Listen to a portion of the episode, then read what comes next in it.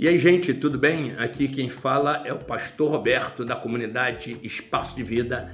E o que você vai ouvir agora no nosso podcast é uma ministração feita no domingo pela manhã na Escola de Discípulos. Vale a pena você ouvir, seja edificado com a palavra. Um grande abraço.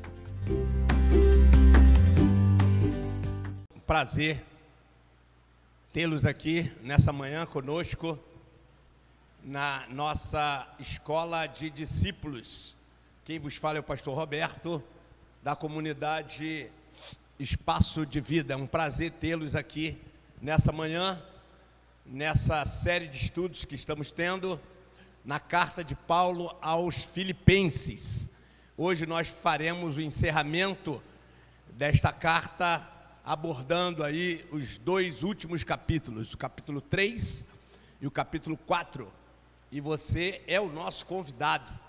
Pode aí convidar um amigo, um parente, um vizinho, para passarmos esse tempo juntos de estudo reflexivo da palavra.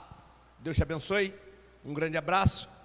Quero agora te direcionar a um lindo louvor e logo depois nós estaremos aqui mergulhando nas Escrituras. Você já vai aí abrindo a sua Bíblia em casa ou onde você estiver, é, na carta de Paulo aos Filipenses.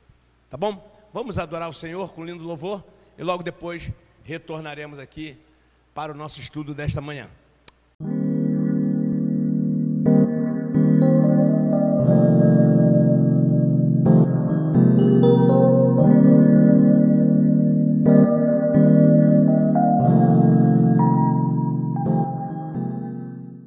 Nesta manhã na escola de discípulos da comunidade Espaço de Vida.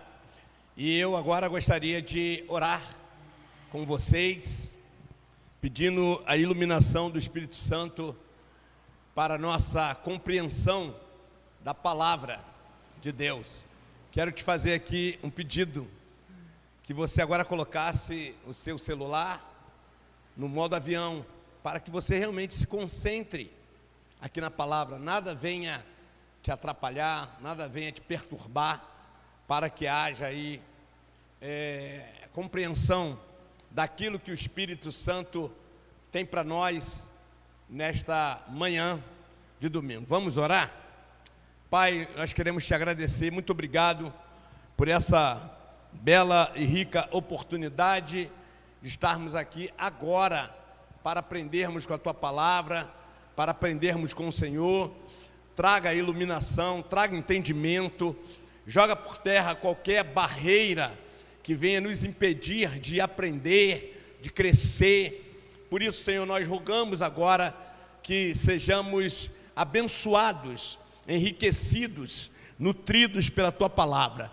Oramos gratos em nome de Jesus. Amém. Como eu falei, hoje nós vamos abordar os dois últimos capítulos da carta de Paulo aos Filipenses, capítulo 3 e capítulo 4. E no capítulo 1, Paulo fala da supremacia de Cristo nas nossas vidas. É uma carta cristológica. Depois, no capítulo 2, ele vai falar da primazia do outro. Tem até um versículo, no capítulo 1, o versículo que se destaca e que nós abordamos bastante aqui, é o versículo 21, capítulo 1, versículo 21. Porquanto para mim o viver é Cristo e o morrer é lucro. Já no capítulo 2, quando fala da primazia do outro, é o versículo 4. Não tenha cada um em vista o que é propriamente seu, senão também cada qual o que é dos outros. E nós abordamos bastante essa questão do outro, nós sairmos do centro. E hoje, no capítulo 3, nós vamos dar uma ênfase à verdade, a verdade da palavra quando a, a verdade ela é atacada, quando a palavra de Deus é bombardeada, E a ênfase vai ser na verdade. Uma crítica daqueles que estavam ali se infiltrando na igreja para desvirtuar o povo de Deus. Essa palavra que nós vamos estudar, tanto capítulo 3 quanto capítulo 4, é muito contemporânea. Tem muito a ver com aquilo que nós estamos vivenciando nos nossos dias.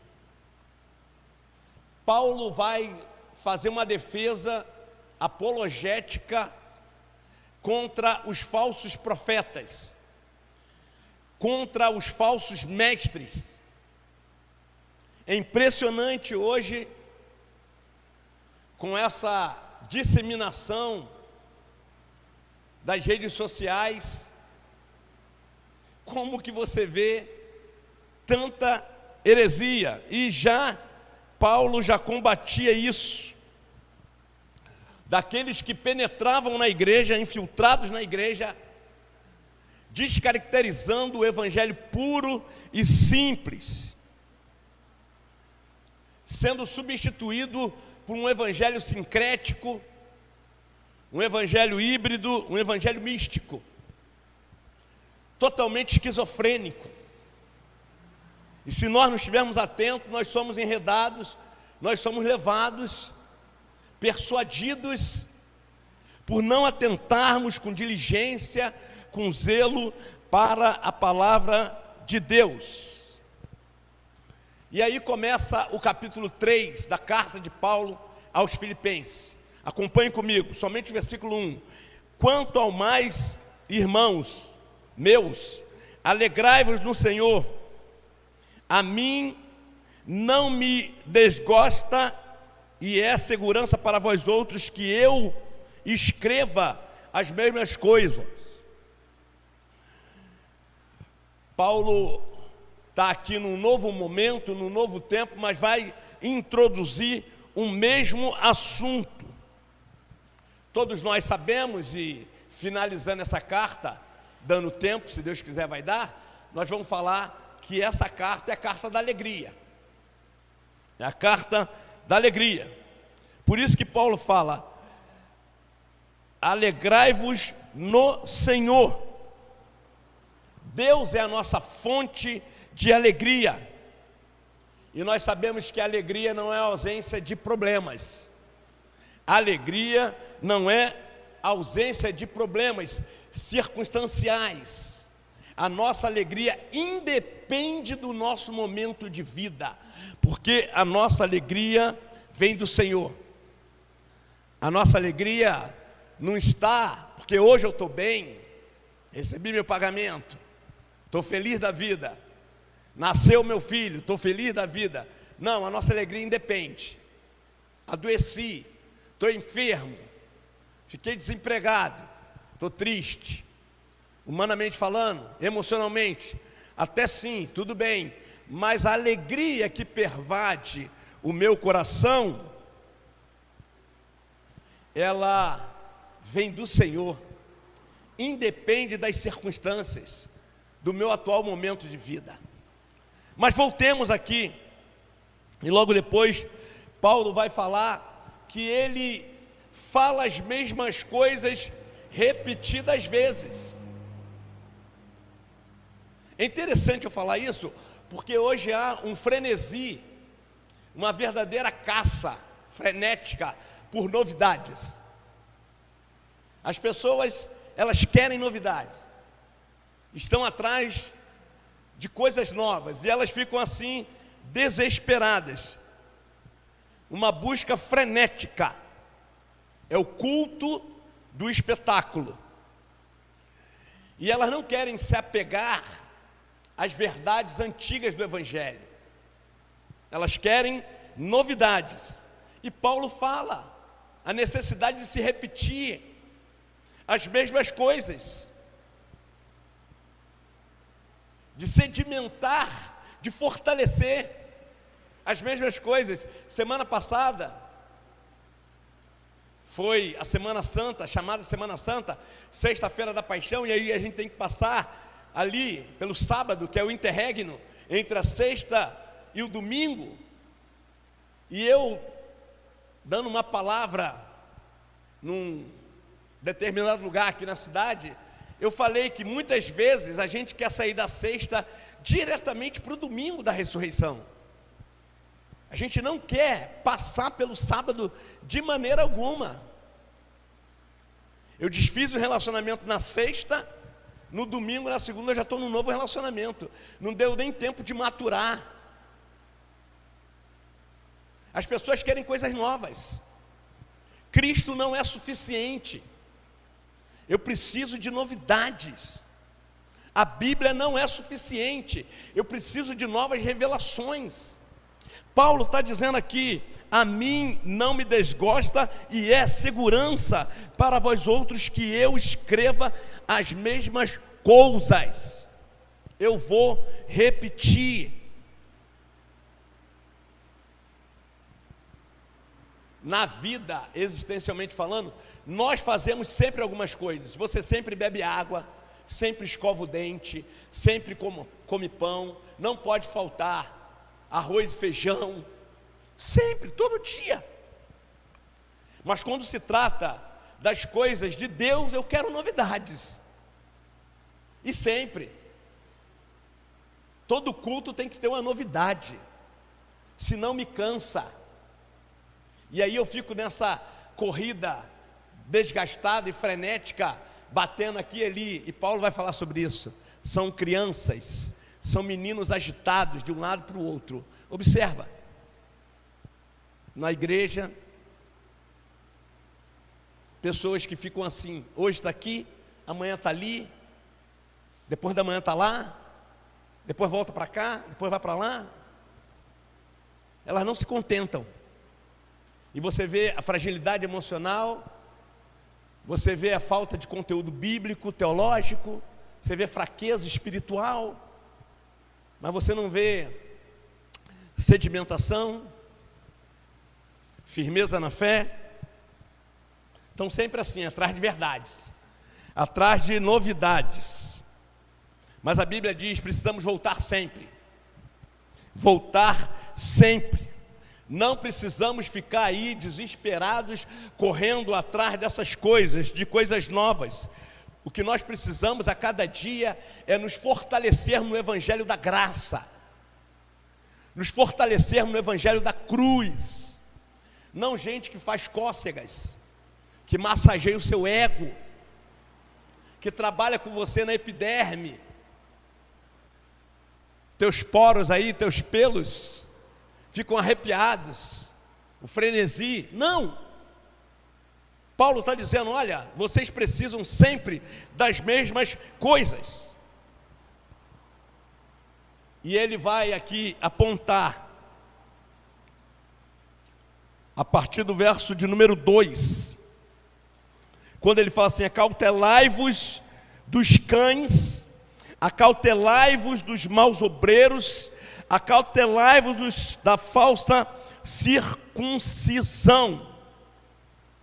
É como se Paulo estivesse dizendo para a igreja: abram os olhos, liguem as antenas, fiquem espertos, fiquem alerta, vigiem constantemente, porque os lobos vorazes estão aí. Capinha de ovelha mas são lobos vorazes. Tomem cuidado. E ele dá uma ênfase.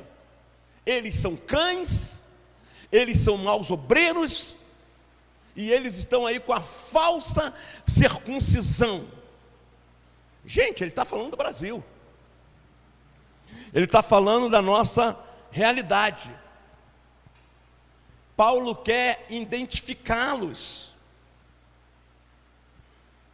parecem ser três grupos diferentes: cães, maus obreiros e falsa circuncisão, mas na realidade é um grupo só. É o mesmo grupo, representando perigo para a igreja. Paulo está falando dos judaizantes, que penetraram lá na igreja de Filipos, vieram do mundo gentílico para a fé judaica e eles estão tentando ali abraçar o cristianismo, mas não querem não querem ser transformados, eles são cheios de vícios. Eles são cheios de ranços. Eles não querem se deixar tratar no caráter deles, na interioridade deles. E eles penetram nas igrejas levando suas heresias. Porque a graça, o evangelho da cruz, não é suficiente para eles. Ouvir pregação, se aprofundar nas escrituras, ouvir exposições em livros da Bíblia, eles não querem, eles querem revelações vir para uma escola bíblica dominical, uma escola de discípulos, sentar para ouvir, eles não querem. Eles querem frenesi, eles querem arrepios, são superficiais, são áridos, são secos. E Paulo está dizendo: acautelai-vos. Eles estão aí penetrados, eles estão aí infiltrados, eles falam bonito, eles arrumam bem esteticamente a casa. Tomem cuidado com eles. Eles são do mundo gentílico. Eles são da fé judaica lá atrás. Estão cheios de ranços. Tomem cuidado com eles. Abram os olhos. Interessante que eles tentam tirar Cristo do centro, né? Eles diziam que a salvação não vem somente de Cristo, tem que haver uma colaboração humana, tem que haver um ato de circuncisão, que é aquela tirada da pelinha do, do pênis dos homens, que é o prepúcio, tem que ter obras da carne, a graça, ela dá um nó na nossa cabeça, porque é a obra do Espírito, não tem homem. E Paulo vai falar sobre isso aqui, ele fala lá em Atos 15, capítulo 1. E eles sabem quem atingir, principalmente os novos na fé. Se vocês não se circundarem, não passarem pela circuncisão, vocês não serão salvos. Desculpe aqui a expressão, mas é brincadeira como isso tem aplicabilidade no Brasil hoje. Manipuladores, controladores de vidas. É impressionante como as pessoas se deixam levar por esses controladores, eles controlam sua vida.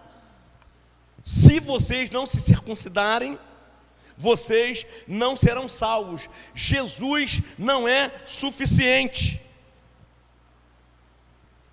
A salvação não é somente pela graça, diziam eles. Não é uma obra do Espírito Santo, não é uma incisão no coração de vocês, tem que ser na carne na pele. Jesus não é suficiente, tem que haver uma participação humana, isso é heresia. E heresia grave, grave. Isso é heresia e heresia grave.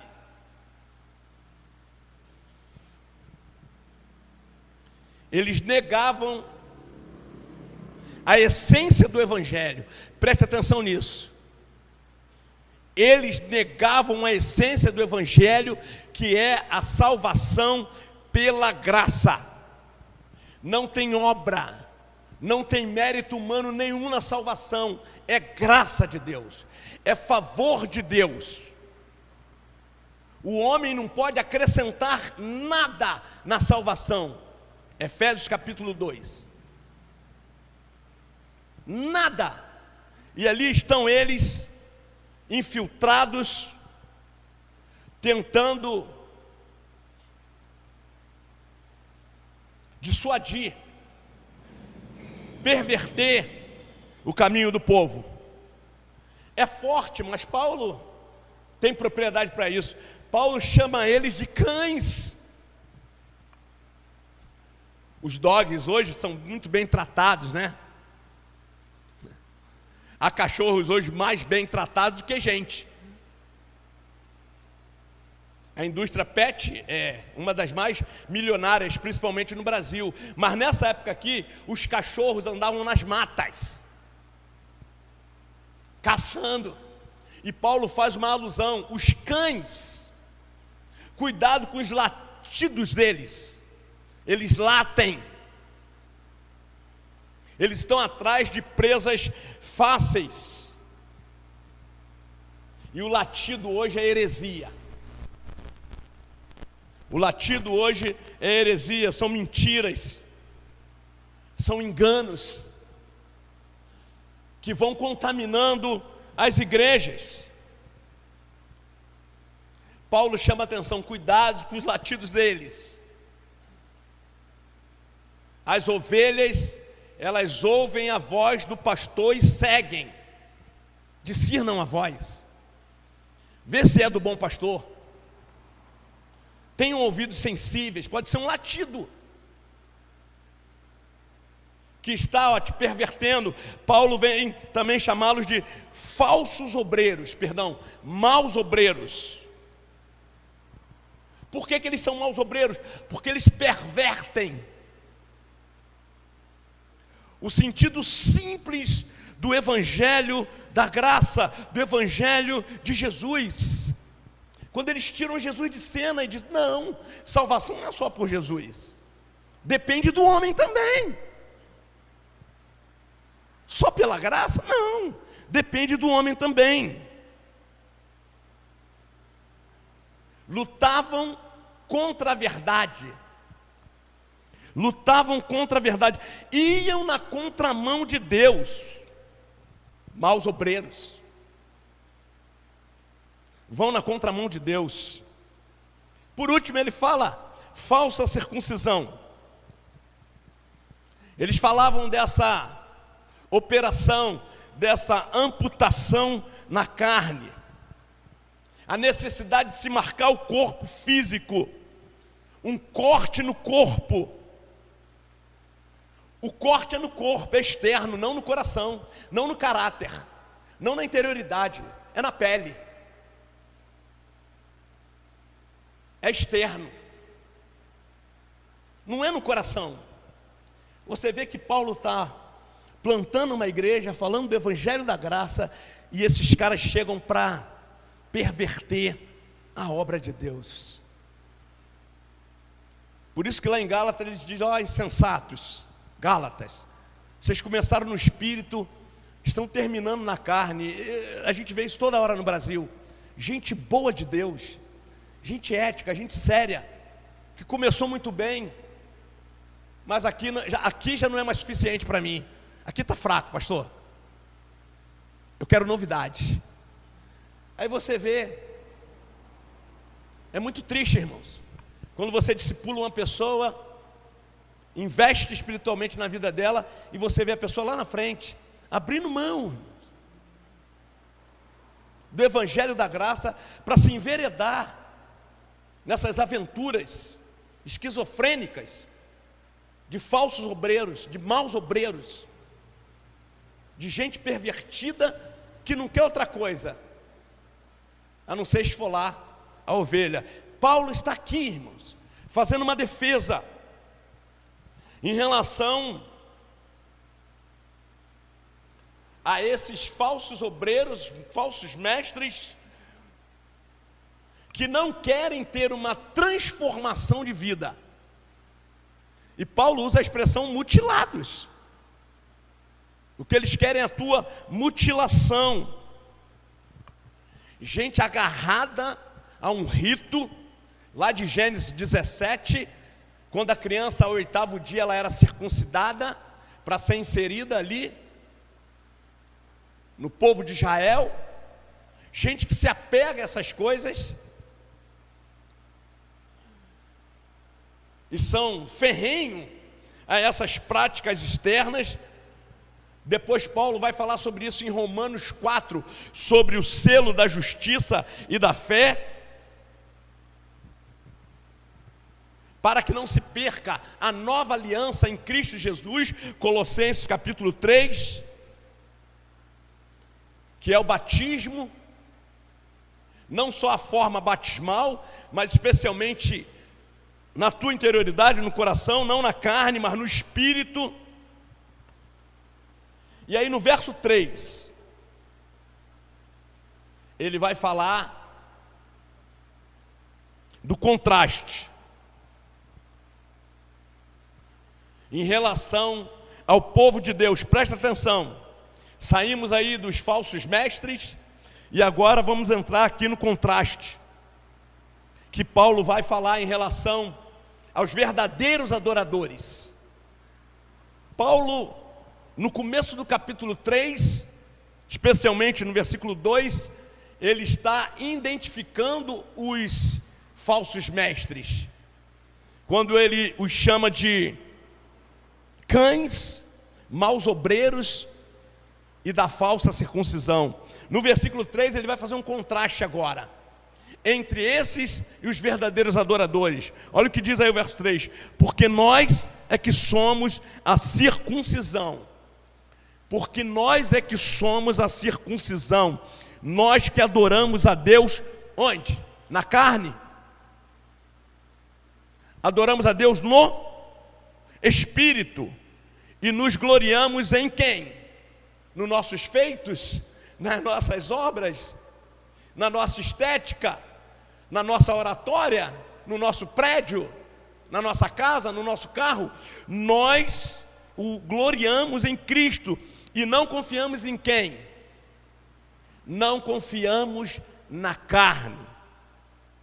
Vamos tentar aqui didaticamente fazer aí o desdobramento desse versículo de número 3. Primeiro, a quem é prestado e de que forma é prestada essa adoração, esse culto a Deus. Está aí, porque nós é que somos a circuncisão, nós que adoramos a Deus. Adoramos a Deus, não adoramos a homens, adoramos a Deus o nosso culto na vida deve ser prestado a Deus. João capítulo 4, os verdadeiros adoradores, adoração a Deus. Parar no Brasil com essa idolatria a homens. Meu Deus, o culto à personalidade.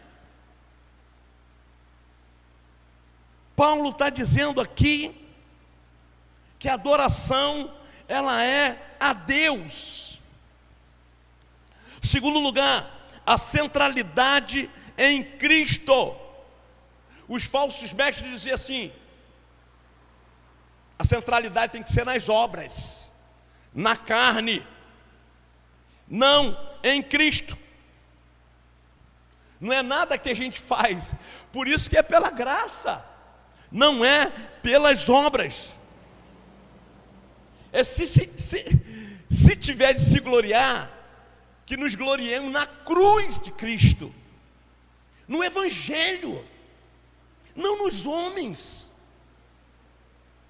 Pastor, por que o senhor está insistindo tanto? Porque o Brasil é infestado disso, de adoração a homens, de adoração a homens, de adoração a homens. A centralidade, a adoração a Deus, a centralidade em Cristo. E nos gloriamos em Cristo Jesus, não em homens. Não viver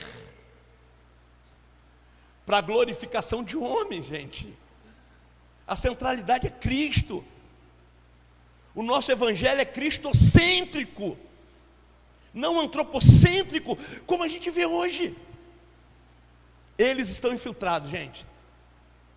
E eles tiram Jesus do palco e se colocam. A gente fala muito de idolatria, mas se referindo a outras pessoas. Mas eu acho que a gente tem que começar a olhar o nosso umbigo. A idolatria no Brasil é algo assim escandaloso. Irmãos. Nós temos necessidade de ídolos. Repito, nós temos necessidade de ídolos. E por isso que nós temos aí essa idolatria exacerbada.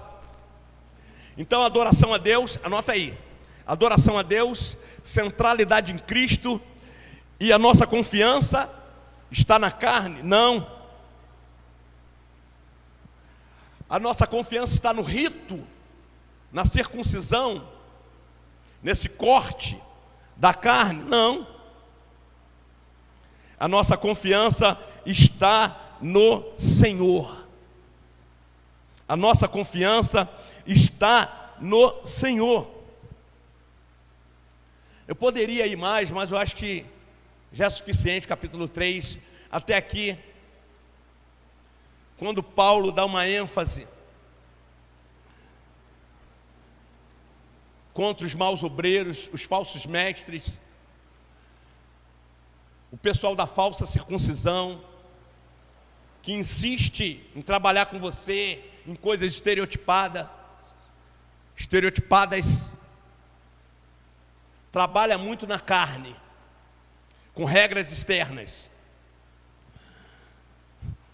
Paulo é mais enfático a partir do verso 17, o verso 18, acompanhe comigo aí você que está em casa.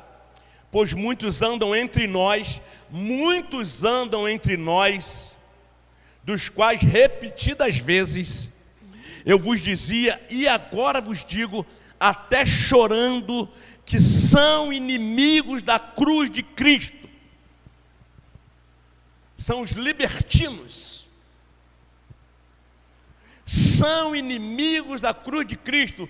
E Paulo fala: Eu digo isso chorando, porque é muito triste, irmãos. Para quem tenta levar a obra de Deus a sério, você vê uma pessoa de potencial, com um chamado esplêndido, sendo persuadido pelos falsos mestres. Eu já experienciei isso várias vezes como pastor.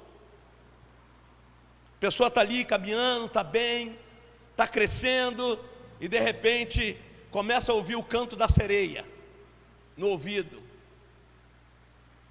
E a pessoa é persuadida. E você pergunta: cadê essa pessoa? Já foi embora. Está aqui. Paulo sofreu isso. Paulo diz: porque muitos andam entre nós. Estão aí, na igreja evangélica brasileira, dos quais repetidas vezes eu vos digo, eu vos dizia, e agora vos digo, até chorando,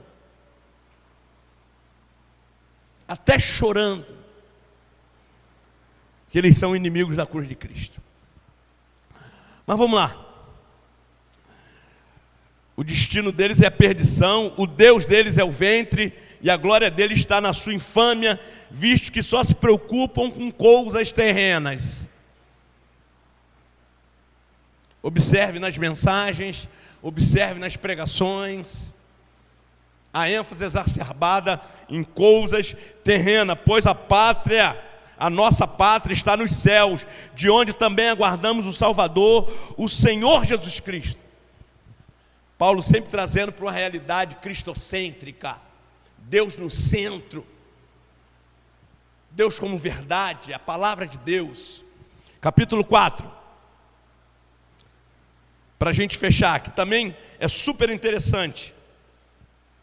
Diz aí o versículo primeiro: Porquanto, meus irmãos amados, muito saudosos, minha alegria e coroa, sim, amados, permanecei deste modo, firmes no Senhor.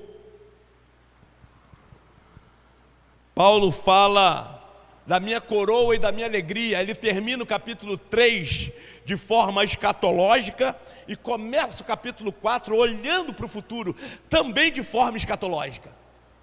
Paulo estava sempre na frente. Quando ele fala aí, finalizando o capítulo 3, o qual, verso de número 21, o qual transformará o nosso corpo de humilhação para ser igual ao corpo da sua glória, segundo a eficácia do poder que ele tem até de subordinar a si todas as coisas. Aí ele começa o capítulo 4 também apontando escatologicamente para o futuro, olhando para frente. Olhando para frente. Mas ele termina com algo que eu preciso falar aqui nessa manhã. Ele fala assim: firmes no Senhor. Irmãos, nós, como cidadão dos céus, como herdeiros de Deus, nesta terra, há uma necessidade urgente de ficarmos firmes em Deus, firmes no Senhor, porque nós especialmente nesse tempo pandêmico, tempo de pandemia, nós estamos enfrentando perigos internos e externos. Perigos internos e externos. Gente atacando a fé, tentando te persuadir, tentando minar a palavra de Deus. E também Paulo vai enfrentar, e já já vou falar, dessa desarmonia entre irmãos, falta de unidade entre irmãos. Então, são problemas doutrinários e problemas de relacionamentos. Você que vive aí navegando na internet, você ouve mil pregadores, né? Pastor Roberto fala uma coisa, é, o outro pastor fala outra, o outro fala outra, o outro fala outra. É, é assim mesmo, são esses tempos. Por isso você tem que estar firme. Para não ser enredado. Numa dessa você é levado. Se você não tem firmeza no Senhor, você é ó, carregado. E a ideia aqui é de um soldado. Esse firmes aqui é de um soldado que fica de pé para o combate usando a verdade, a doutrina, a piedade. Olha o que diz aí o capítulo 2, os versículos 3 e 4. Não façais por partidarismo ou vanglória, mas por humildade, considerando cada um os outros superiores a si mesmo. Não tenha cada um em vista, perdão, o que é propriamente seu, senão também o qual, o que é dos outros. Paulo vai enfrentar, vai ter que lidar com a desarmonia entre os irmãos, e ele vai falar da harmonia no Senhor. A falta de unidade entre os irmãos, essas duas irmãs aí, rogo, olha a expressão, rogo a Evódia e rogo a Sintique, pensem concordemente no Senhor. A ti, fiel companheiro de julgo, também peço que as auxilies, pois juntas se esforçaram comigo no Evangelho, também com Clemente e com os demais cooperadores meus, cujos nomes se encontram no livro da vida. Irmãos, Paulo vai pedir ajuda a terceiros. A situação era tão desagradável que Paulo pede ajuda para que outras pessoas pudessem ali intervir. Ele pede, ele não manda. Ele pede, ele não dá ordens. Ele pede, irmãos. Porque há algum tipo de contrito ali, de relacionamento entre aquelas duas irmãs apesar de estar na mesma igreja, estavam em desacordo, Evódia e Sintique. E a palavra Evódia quer dizer doce fragrância, e Sintique quer dizer boa fonte. Doce fragrância e boa fonte. Interessante, o nome delas estavam em desacordo, com a prática delas. Então é importante, Mas qual o problema dessas duas irmãs aqui e que Paulo vai ter que combater? O eu, o ego. E Paulo está dizendo: olha, não busque o que é propriamente seu, mas especialmente o que é dos outros. Ele fala no capítulo 2: não busquem ser superiores às outras pessoas, considerem as pessoas superiores a vocês. Mas essa briga de egos, de vaidades, e ele tem Jesus como exemplo. No capítulo 2, quando ele fala que, mesmo sendo Deus, não usurpou, não forçou uma barra, mas se humilhou, se tornou em figura humana. Mesmo assim, essas irmãs estavam lá infladas, com o ego delas e não queriam se submeter à liderança uma da outra, egos adoecidos. E Paulo vai pedir uma intervenção, socorro. Rogo a ti, irmãos, há momentos que você precisa pedir ajuda de uma terceira pessoa. Para trazer a paz, para tentar aí a, a, a, reconciliação, essa aproximação, em vez de afastá-los, trazê-los para perto. Eu coloquei aqui que muitas vezes a gente caminha na casa de Deus, na obra de Deus, em total desarmonia com alguns irmãos, sejam de dentro ou de fora. Não há possibilidade de estar em harmonia com o Senhor, em desarmonia com o irmão. Vou repetir: não há possibilidade de estarmos em harmonia com Deus e em desarmonia com o nosso irmão, isso é incoerência. Eu não posso ter comunhão vertical e desarmonia horizontal. Eu canto, eu prego, mas eu odeio aquela irmã. Ela é insuportável. Não posso olhar para a cara dela, pelo amor de Deus. Com todo respeito, vamos converter. A porção de líder aí espiritual, dirigindo congregações, pregando na igreja, que fala assim: eu odeio aquela irmã, eu odeio aquele irmão. Não há possibilidade de comunhão vertical e desarmonia horizontal. Não há. É isso que Paulo vai tratar aqui. Dessa desarmonia entre essas irmãs. Eu sou unido a Cristo, mas desunido com meus irmãos. Eu, eu amo a Deus, mas eu estou em desavença com meus irmãos. Se passar numa calçada, eu pulo para outra. Na igreja eu sento bem distante dele ou bem distante dela. A igreja tem que ser uma réplica do céu. Vou repetir. A igreja aqui na terra tem que ser uma réplica do céu. A igreja que vamos ser tem que ensinar a igreja que somos. No céu haverá desarmonia? No céu haverá placas de igreja? No céu, pastores, apóstolos vão ser superiores aos irmãos? Bom, pelo menos na Bíblia que eu leio, não. Pelo menos nessa Bíblia aqui que eu leio, não. Não haverá desarmonia no céu. Seremos todos irmãos. Então a igreja que seremos a igreja do céu, que é uma réplica do céu aqui na terra, tem que nos ensinar a igreja que somos. Confessar a unidade no céu e a nossa desunião na terra. Precisamos pedir perdão a Deus.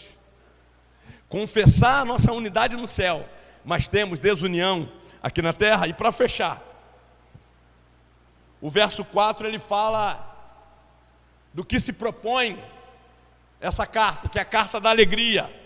Alegria é a marca distintiva do povo de Deus. Alegria é uma ordenança. Alegrai-vos no Senhor. Outra vez vos digo, alegrai-vos é imperativo. É igual lá no Decálogo: não matarás, não adulterarás. Alegria é uma ordem de Deus. O povo de Deus caracteriza-se como um povo alegre. O Evangelho são boas novas de salvação, de alegria. Então, é um imperativo. E a nossa alegria, ela perpassa a circunstancialidade.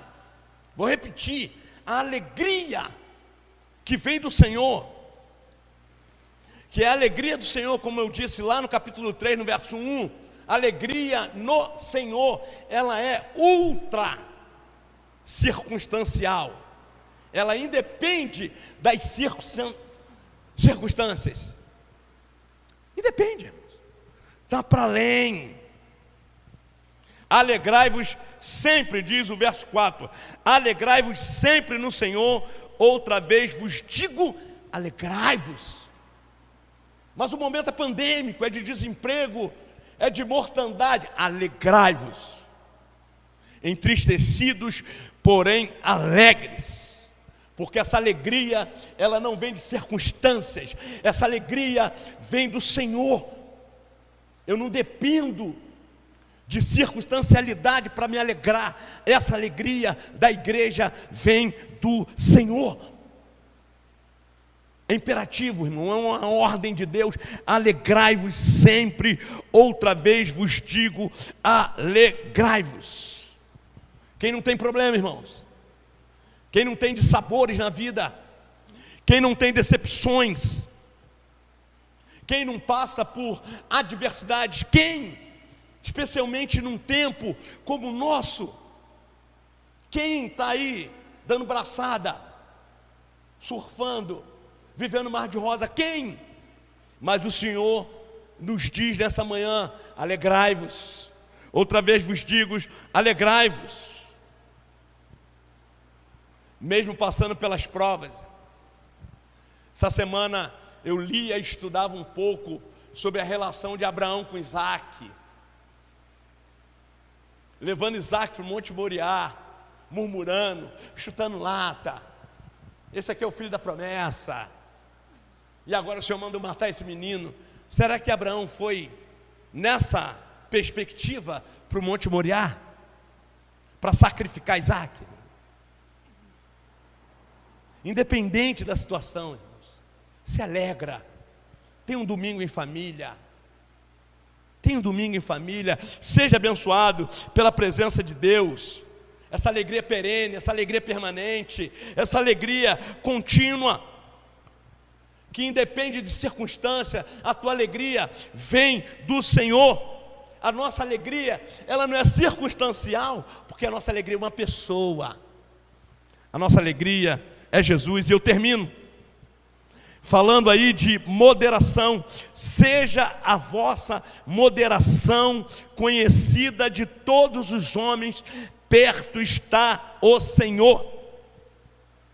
Se der tempo, eu falo de ansiedade, mas se não der, eu vou ficar só aqui na moderação, nessa doce razoabilidade. Moderação. Paulo está dizendo: olha, vocês devem revelar isso para as pessoas. Você é uma pessoa equilibrada? Você é uma pessoa moderada? Nós temos um exemplo de uma pessoa moderada, Jesus. Revela isso para as pessoas. Paulo diz o seguinte: olha, a moderação de vocês deve ser conhecida. Seja a vossa moderação conhecida diante de quantos homens? Só o pessoal do espaço de vida? Não, toda a cidade, todo o Brasil, todo mundo, conhecida de todos os homens. Pastor, o que é moderação? João capítulo 8. Preguei aqui domingo passado. Aqueles homens que foram apedrejar aquela mulher no ato flagrante de adultério. E aí, o que, que Jesus faz? Exerce o que? A moderação. O que é moderação? É exercer a misericórdia. Exercer a misericórdia. Eu exerço a justiça com misericórdia. Não é justiça seca. Ó, oh, na lei dizia que tem que apedrejar. O Senhor falou: não, a lei está errada.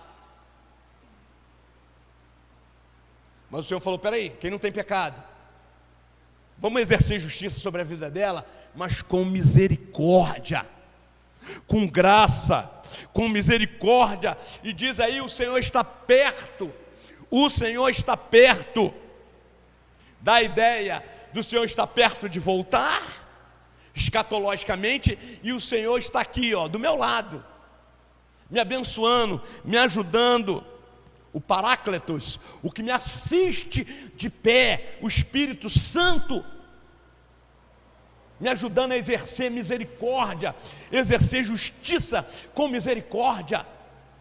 Esse é o momento da igreja se levantar, contribuir, ajudar os pobres, ajudar os necessitados, exercer justiça com misericórdia. Na hora da gente estar tá brigando, abre culto, fecha culto, fecha tempo. Não, não é hora. É hora da gente exercer justiça com misericórdia. A gente está para além, irmãos, para além desses prédios aqui.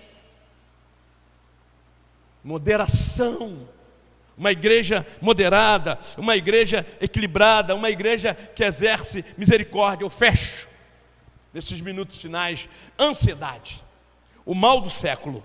E Paulo diz: Não andeis ansiosos de coisa alguma, em tudo, porém, sejam conhecidas diante de Deus as vossas petições, pela oração e súplica, com ações de graças.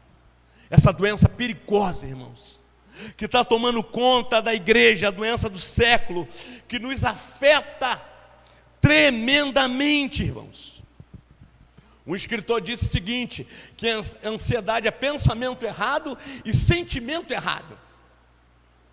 Pensamento errado e sentimento errado. Acerca de quê? De circunstâncias, de pessoas e de coisas. Pensamento errado e sentimento errado. Acerca de quê? coisas, pessoas e circunstâncias. E o resultado é, ao invés de olharmos para Deus, porque a gente tira o nosso olhar na grandeza de Deus e coloca na enormidade dos problemas. Vou repetir.